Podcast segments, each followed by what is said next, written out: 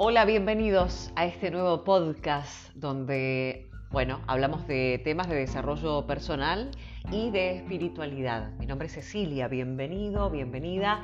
Hoy vamos a hablar de emociones y cómo podemos armonizar nuestras emociones cuando nos desbordamos, porque claro, ¿quién consigue hoy en día armonía en su vida?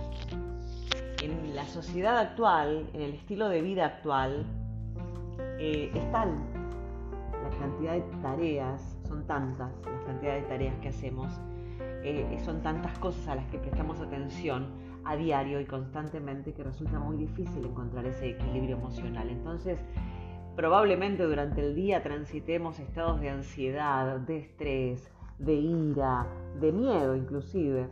Y entonces todo esto va perjudicando nuestra armonía, va mermando nuestros estados de equilibrio emocional. De esta manera vamos entrando en un círculo vicioso además. Cada vez que nos alteramos es más difícil mantener la calma y la serenidad. Entonces, ¿qué podemos hacer para tratar de no perturbarnos tanto? Esa es la idea del podcast de hoy. Como cualquier otra habilidad que queremos adquirir o mejorar para aumentar nuestra armonía, es necesario poner en marcha una serie de ejercicios. De esta manera vamos a lograr mayor equilibrio emocional y en consecuencia nuestro bienestar general va a mejorar. Ni hablar de nuestras relaciones, ¿no? Pero esto no es nada fácil, ya lo sabemos. En ocasiones estamos tan enojados o tan nerviosos que nos bloqueamos y nos resulta casi imposible, ¿no? Manejar las emociones, sobre todo esas emociones primarias como el miedo, el enojo, la tristeza. Entonces, ¿qué hacemos? Bueno, en primera instancia es importante conocernos, porque si localizamos un patrón de momentos en los que nos sentimos con ese mal humor o con esa preocupación, podemos ponerle un nombre.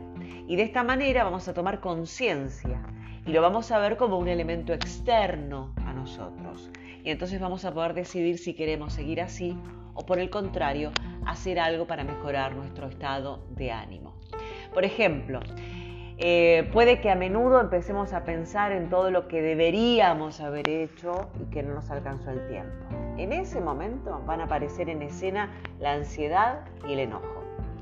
No dejamos de darle vueltas a que somos un desastre, a, nos machacamos una y otra vez, pero es justo en ese momento en ese momento, cacharnos, darnos cuenta que tenemos que aprender a identificar y a etiquetar para no quedarnos atrapados, como de alguna manera separarnos, distanciarnos, bajo este principio de no soy mis emociones.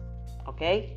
Tal vez esta situación eh, nos recuerde ¿no? a alguna, alguna cosa ya vivida, pero eh, cuando empezamos a decirnos a nosotros mismos este tipo de cosas, ¿no? Eh, viene a nuestra mente la palabra autoexigente, la cual nos va a avisar que estamos entrando en una dinámica que nos perjudica absolutamente. Y entonces vamos a tener la posibilidad de pensar qué hacer para conseguir regular cómo nos sentimos y aumentar, en definitiva, nuestra armonía.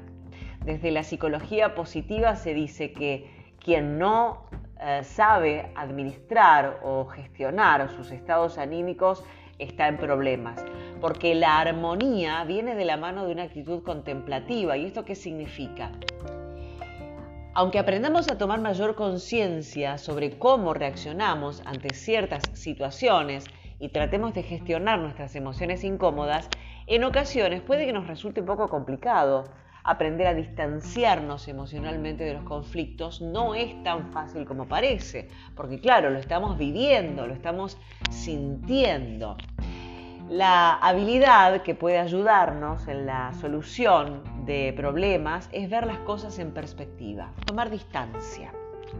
Y es más, si esta situación no tiene remedio a corto plazo, bueno, ahí yo hago pie me funciona, entonces te lo recomiendo, hago pie en esa célebre cita de si no lo puedo solucionar, ¿para qué me preocupo?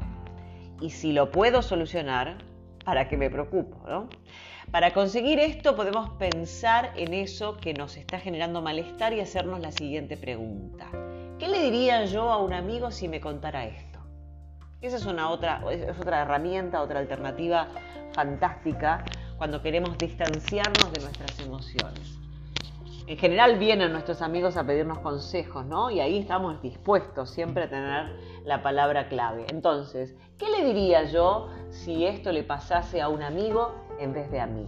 De esta forma nos estaríamos dando cuenta de cómo podríamos reaccionar si fuese algo que no nos estuviese pasando a nosotros. Y además podemos hacer un ejercicio de visualización, muy práctico también. En él nos imaginamos como árboles, recorriendo mentalmente nuestro cuerpo y relacionándolo con sus distintas partes, las raíces, el tronco, las ramas, las hojas. Entonces, una vez que identificamos a nuestros pies con las raíces, las piernas y nuestro torso con el tronco del árbol, los brazos con las ramas y los dedos de las manos y la cabeza con las hojas, entonces le vamos a introducir em, una condición externa, el viento. Ese aire que nos azota, nos sacude con mayor o menor fuerza, van a ser los problemas.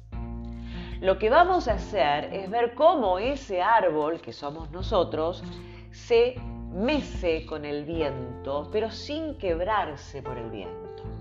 De la misma forma que nuestros conflictos cotidianos influyen en nuestra vida, pero sin hundirnos.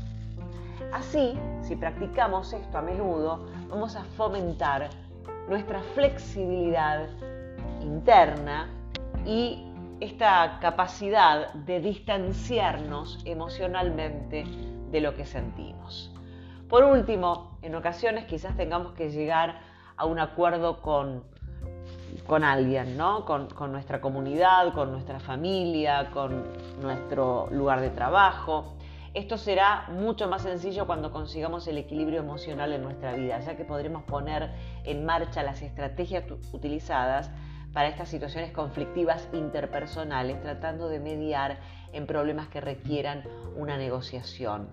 De esta forma, retroalimentaremos nuestra armonía interna y vamos a conseguir un mayor bienestar. Y por supuesto, si estamos en conocimiento, en dominio y en gestión de nuestras emociones, logramos nuestra armonía y por tanto, si nosotros somos armoniosos, eh, nuestro entorno el reflejo del afuera será también en armonía.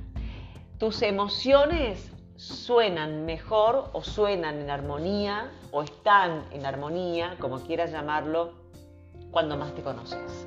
A eso te invito, hacer un trabajo de autoconocimiento para conectar con nuestras emociones, pero también para fluir con nuestras emociones y no quedar agarrados a ellas por situaciones externas. Recordá esto que es muy importante y que a mí en mi desarrollo personal me ha ayudado muchísimo. No soy mis emociones. Soy lo que hago, lo que resuelvo, lo que pienso y lo que creo respecto de eso que estoy sintiendo o viviendo. Espero que sea de tu agrado este podcast. Gracias por compartir, darle like. Gracias, eh, gracias, muchas gracias. Y bueno, que tengas una bonita semana. Próximamente nos vamos a volver a encontrar.